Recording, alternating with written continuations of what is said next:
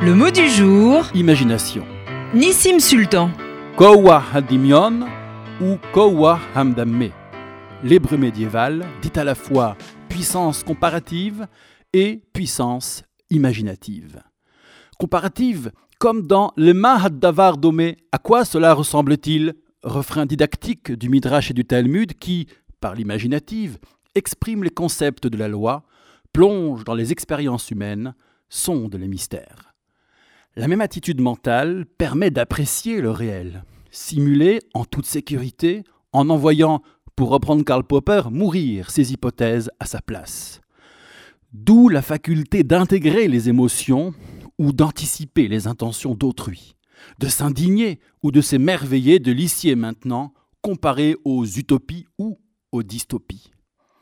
Mais l'imagination est d'abord puissance, une souveraineté, celle de la volonté qui exerce son contrôle, peut-être bien la sienne propre si on la laisse faire, nous prévient Rabbi Nachman de Breslev.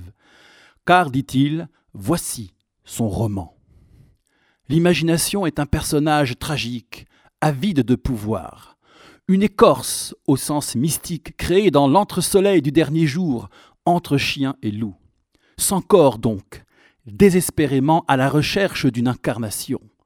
Flot artistique, elle est adversaire de la connaissance véritable, déjoue l'acuité, déforme la mémoire du passé comme du futur. Puis, par la tristesse, elle altère l'inspiration des prophètes. Ces derniers répondent par la joie, la maîtrise, tel l'instrument de musique, et s'approprient son langage. Alors l'imagination poursuit sa quête et devient reine chez le calomniateur, lui qui de loin projette et juge mal, éloigné de la connaissance, donc éloigné du divin. Seules les bêtes réagissent par instinct à leurs images mentales. Enfin, l'imagination achève sa course auprès des répétiteurs chercheurs en Torah. L'art de l'analogie des sages fait émerger des connaissances nouvelles, hidush en hébreu.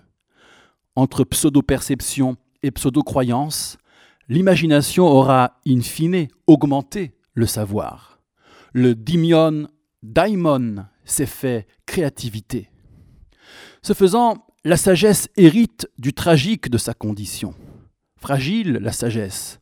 Vache grasse absorbée par les vaches maigres, noyée dans un océan de bêtises et de pensées magiques.